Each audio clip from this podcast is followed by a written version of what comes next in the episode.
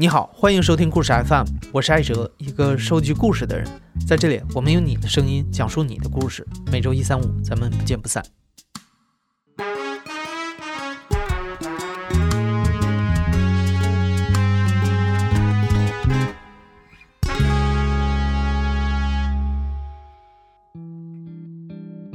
有一部电影我非常非常非常喜欢，这部电影可能很多人都看过，它的名字叫《十二怒汉》。讲的是美国的一个案件审理过程当中，十二个陪审员讨论和裁判的过程。我觉得英美法系当中的这个陪审团制度特别有意思。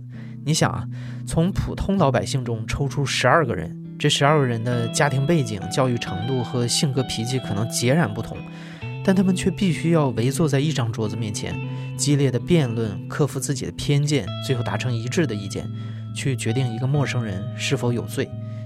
很少有场合会让你体验这样的碰撞。今天故事讲述者因为特别喜欢足球，所以他的外号就叫“球迷”。球迷很早就移民美国了。那在二零一四年的春天，他收到了一封信，要他作为候选陪审员出庭。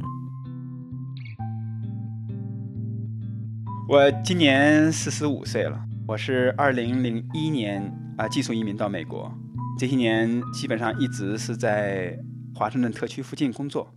因为美国的正式的通知基本上都是通过信件的形式的，特别是从政府来的，他不会打电话或者是什么电子邮件这种形式的。那么实际上我们那天是邀请了六十位陪审员的候选。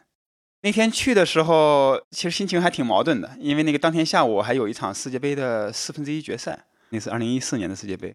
然后在想，我要是选中了，我就就看不成球了嘛。但是去了以后。法官大致就先宣读了一下，说这个案件的基本情况。然后我一听，我就觉得这个挺兴奋的，因为这个很像是一个间谍案。他这个描述就是说，美国政府现在起诉一个美国的高级特工，因为你要作为高级特工接触国家的高级机密的话，你是要通过像中国说叫政审。十七年的特工生涯中，他一直隐瞒了他具有外国国籍。并且在这些情节被发现之后，还有利用特工特权来妨碍司法公正。那我一听这个描述，就感觉很有趣，而且加上我也没有陪审团的这种经历，确实很希望能够参与这个过程。按照美国的制度，这个做陪审团是公民的一个义务吧？那像我们公司是每个人一年他是有几天的时间，就是说你做陪审员正常的拿工资，就像休假一样，而且不占用你的假期。各个州的规定也不同。我们当时是做陪审员，是每天有四十美金的补贴。当陪审员呢，是一次难得的体验；不当呢，就有时间看世界杯了。那左思右想，球迷最后决定还是听天由命算了。因为陪审团最后是从这六十个候选人中选出十二个人，自己能不能被选中还不一定呢。进入了这个陪审员的这个。遴选阶段嘛，双方的律师都可以无理由的排除一些陪审员，不需要告诉说为什么，就让这个人出去，我就不要这个人，就会下来一批。那我就是第二批上去，我不是第一批被选中的。那么第一批十二个人，其中最后呃有好几个都被排除出的，都是很明显的是传统的美国白人，换上去的几个很明显都是移民，因为这个被告是一个有双重国籍的人。你是一个移民，你就更能理解他这个想拥有两本护照的心情。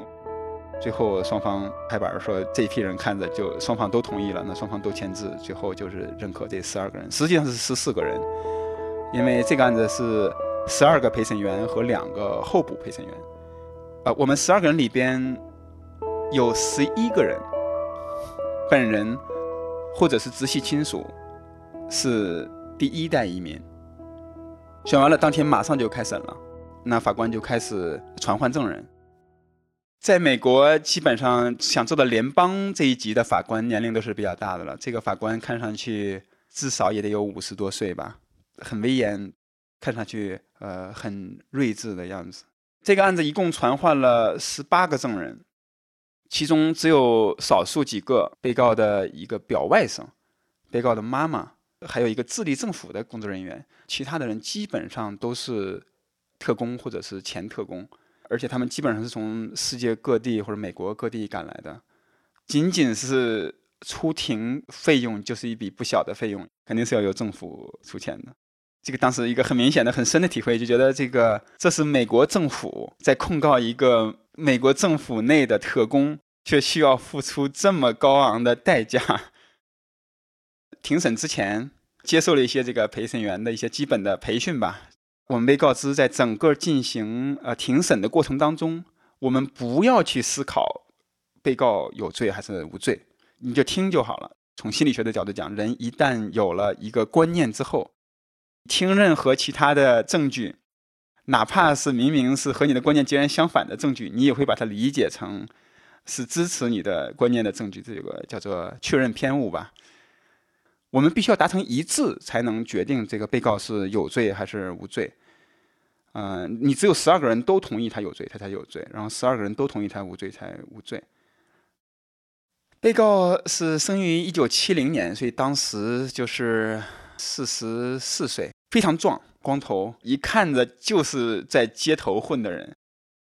这个美国司法制度的这个设计给了辩方很大的主动权，他的一个设计初衷就是说，避免政府去迫害一个公民。辩方的很多的关键的辩护，都是放在最后一天的最后的时间。所以在之前，控方和我们是不知道辩方要具体做什么辩护的。在辩方没有做任何辩护之前，控方可以说把他们能打的牌都打出来了。当时在我们看来，控方的证据实在是太充分、太确凿了，你就根本看不到辩方有能做无罪辩护的可能性。首先，美国政府在发现这个被告可能有双重国籍之后，他们就取得了搜查令。然后突袭了被告的家，从他家家里边收走了很多的证据，包括他从出生起，一直到现在四十多岁当中的很多份他的智力护照和智力身份证。其中最近的一次是二零零七年，而且那个身份证是他本人亲自回到智利，到了智利的这个政府机关，亲自填了表，按了指纹，申请了这个智力身份证。还有一份关键的证据是。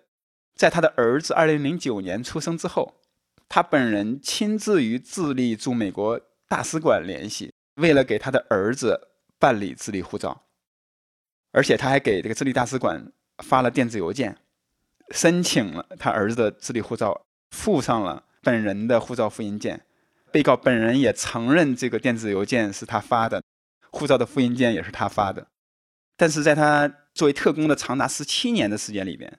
所有的面试和问卷里边，他都明确否认了他曾经拥有过其他国家的护照或者国籍。在这个政审当中撒谎，这个本身就是刑事重罪，可以判最高五年入狱。现在政府控告他的就是这个罪名，有意的在政府的政审当中隐瞒了真实的情况，做了虚假的陈述。按照控方做的人设呢，就是说这个人他一贯就藐视规则。那么其中就有这么几个例子：被告曾经在哥伦比亚工作过一段时间，他的工作是保卫哥伦比亚大使的安全。他们坐飞机的时候是不允许带枪上飞机的，他那个枪要交给航空公司，到了目的地之后，航空公司再把这个枪还给你。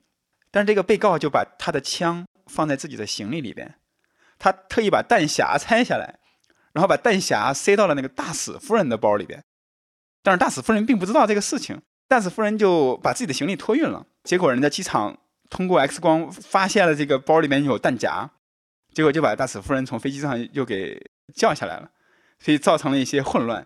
当然，这个事情最后很顺利就解决了。但是说，因为这件事情，大使夫人和被告的上司对被告是非常愤怒，而且后来好像被告和他在哥伦比亚的这个顶头上司的关系是很差的。这个很多证人是。有所描述，说他们他们两个的私人关系非常糟糕。类似的还有一个例子，因为政府有点怀疑他有呃双重国籍之后，政府当时呃没有开除他，而是暂时给他停职，就是相当于说他所有作为特工的特权都被暂停了。在那个时间，他不是已经不是一个特工了。被告这个时候有一天回家，不是突然间发现他在家被政府搜查了吗？而且在家里面留下了搜查令，搜查令上面有签名，他就非常气愤。但是当时他已经不是一个特工了，按理说他也没有权利去调查这个事情，但是他就打电话给他一个多年前一起工作的一个同事，因为那个同事并不了解他的近况，他就假装说自己是在外边，啊，说是上网不方便，说你能不能帮我在系统里面查一个人？这个按照规定是违反程序的。他那同事觉得不妥，但是也不好意思拒绝，说好吧，我给你查一下。结果按照他的这个所有的名字啊和信息输入之后，结果一跳出来，马上映入眼帘的就是这个人的身份，上面就写着是特工。结果他的同事马上就把屏幕关掉了，因为在未经授权去查看特工的数据，这本身就是一个很严重的违规。所以同事马上就把屏幕关掉，说这这个人我我不能给你查。啊，他说那那没关系没关系，那个又随便聊了几句就把电话挂了。就没想到挂了一会儿他又打过来了。说刚才你说你不能给我查是吧？是不是因为那个人是特工啊？要不你不用查他，你给我查一下他爸爸吧。结果他这个同事断然拒绝，并且挂了电话之后，马上就打电话给他的上级汇报了这起事件。这也是一定程度上呃政府后来控告他妨碍司法公正的一个起因。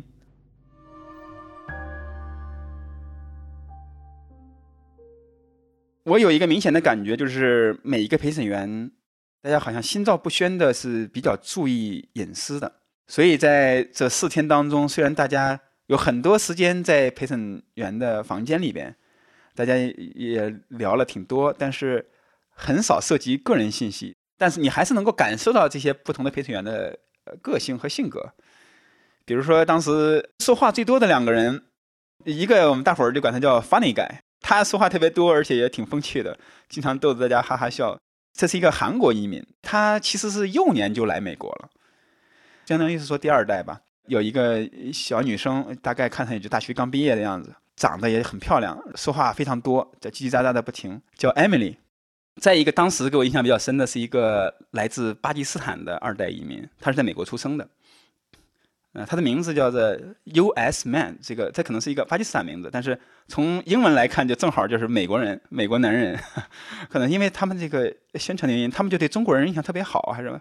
总而言之，他第一天起就对我特别亲近，就经常和我聊天儿还有一个印象比较深的原因，因为他是一个穆斯林，当时正在斋月，因为他斋月期间他白天不能吃饭，加上这个斋月期间有很多就很复杂的宗教仪式。他每天晚上只当时只睡两到四个小时，所以他每天白天都困得不行，也不知道他有没有在听，因为他就算睁着眼睛，我们也怀疑他在睡觉那种感觉，总是一个疲惫不堪的样子。最后一天才算是进入辩方的这个辩论阶段。辩方的几个关键的证人，当然一个是被告，啊，一个是被告的母亲，一个是被告的一个表外甥。政府对他的这个控告呢，就是他在政审当中隐瞒了真实的情况。但是我们明显听得出来。政府在调查的过程当中，显然是考虑到他是间谍的可能性的，是花了很多的精力去找这些证据的。但是显然政府没有找到什么有力的证据。辩方是花了一定的努力来试图让陪审员相信被告首先显然不是一个间谍，因为这个对陪审员对被告的这个同情会有很大的影响。政府怀疑他可能是个间谍是有很明显的原因的。比如说，被告和他的妻子结婚的时候，他的妻子是个俄罗斯人，是一个俄罗斯裔的美国移民。但这个事情政府是知道的，但是毕竟俄罗斯这个背景还是比较敏感的，在美国是吧？另外一个，虽然他是有智利护照和智利国籍，但实际上他是一个巴勒斯坦裔的移民。他的母亲的爷爷是在一九二几年从巴勒斯坦移民智利。他的家族不管在巴勒斯坦还是在智利，在政界和商界都是很有影响力的人物。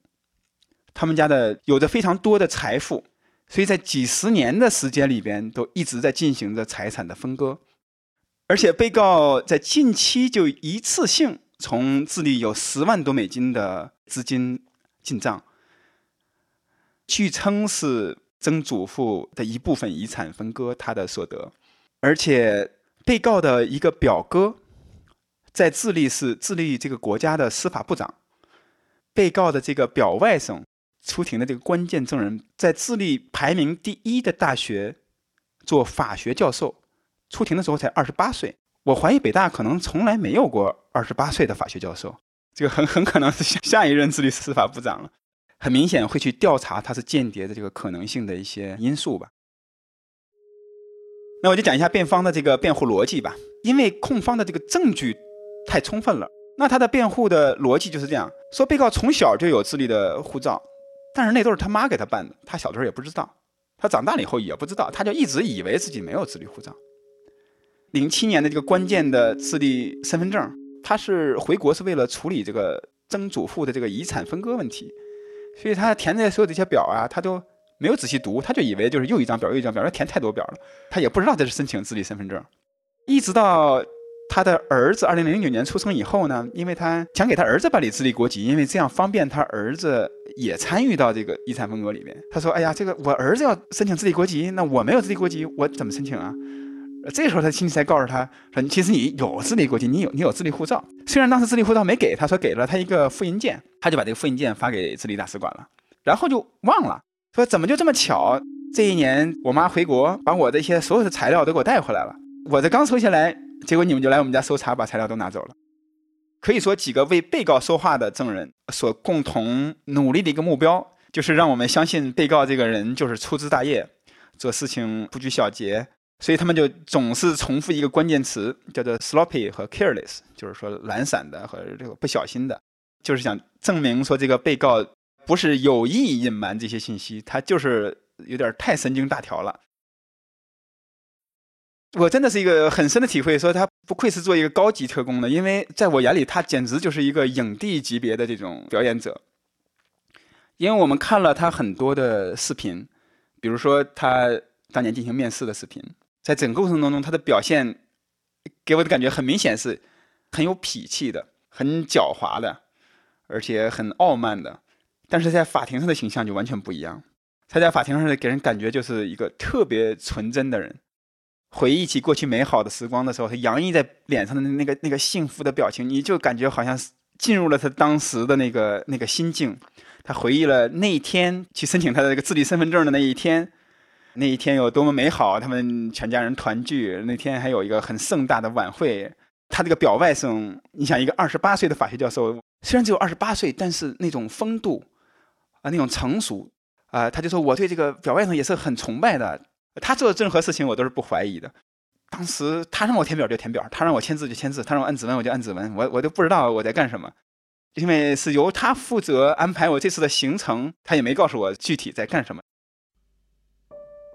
如果你把它想象成他在演一部电影一样，就是他这个整个的表演的过程当中没有任何的瑕疵，没有任何的感情上的呃失控，那么仅有的一次。他有一次痛哭失声、嚎啕大哭的这么一个场景。当时是律师问他一个问题，说：“啊，你的大儿子是哪年出生的？”他就做出一个很认真的那个表情，这个眼睛向上看，就在回忆。二零零九年、二零一零年，表现出他确实是一个很神经大条的人。你问他儿子哪年出生的，他都想不起来，他还要仔细想半天。其实当时已经庭审进行了好几天。我都已经记得很清楚，他的儿子是二零零九年出生的。律师又问他：“那你和你妻子是哪年结婚的？”他就又做思考状，然后法庭里就非常安静，安静的就好像一根针掉下来都能听见的那个感觉。但是他就半天就没有说话，法庭的气氛就非常尴尬。然后还是没有说话，然后他就埋下头，就用手捂住脸，就好像在动感情的样子。法官当时就表现得很体贴，说 “Take your time”。他又沉默了一会儿，就能够听到他的抽泣声。抽泣了一会儿之后，他就进入了这个嚎啕大哭的状态。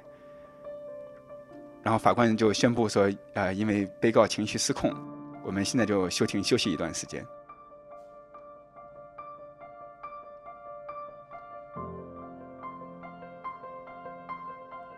球迷和其他十一位陪审员在法庭上一共坐了四天。这四天里，法庭一共传唤了十八位证人，控辩双方轮流向他们发问。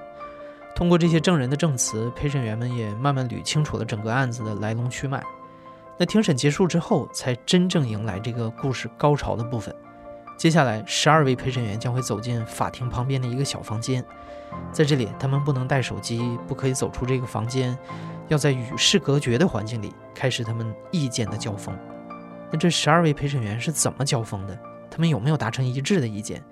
结果被告是有罪还是无罪？在本周三的下一集更新里，你就会知道全部答案。你现在正在收听的是《亲历者自述》的声音节目故事 FM，我是主播哲。本期节目由我制作，声音设计孙泽宇。另外，也要感谢故事 FM 的忠实听众任航，把球迷的故事推荐到故事 FM。如果你也是故事 FM 的忠实听众啊，即使不能给我们推荐故事，每次听完随手转发一下，或者点一下公众号最下面的再看，都是对故事收集者最大的支持。感谢你的收听，咱们下期再见。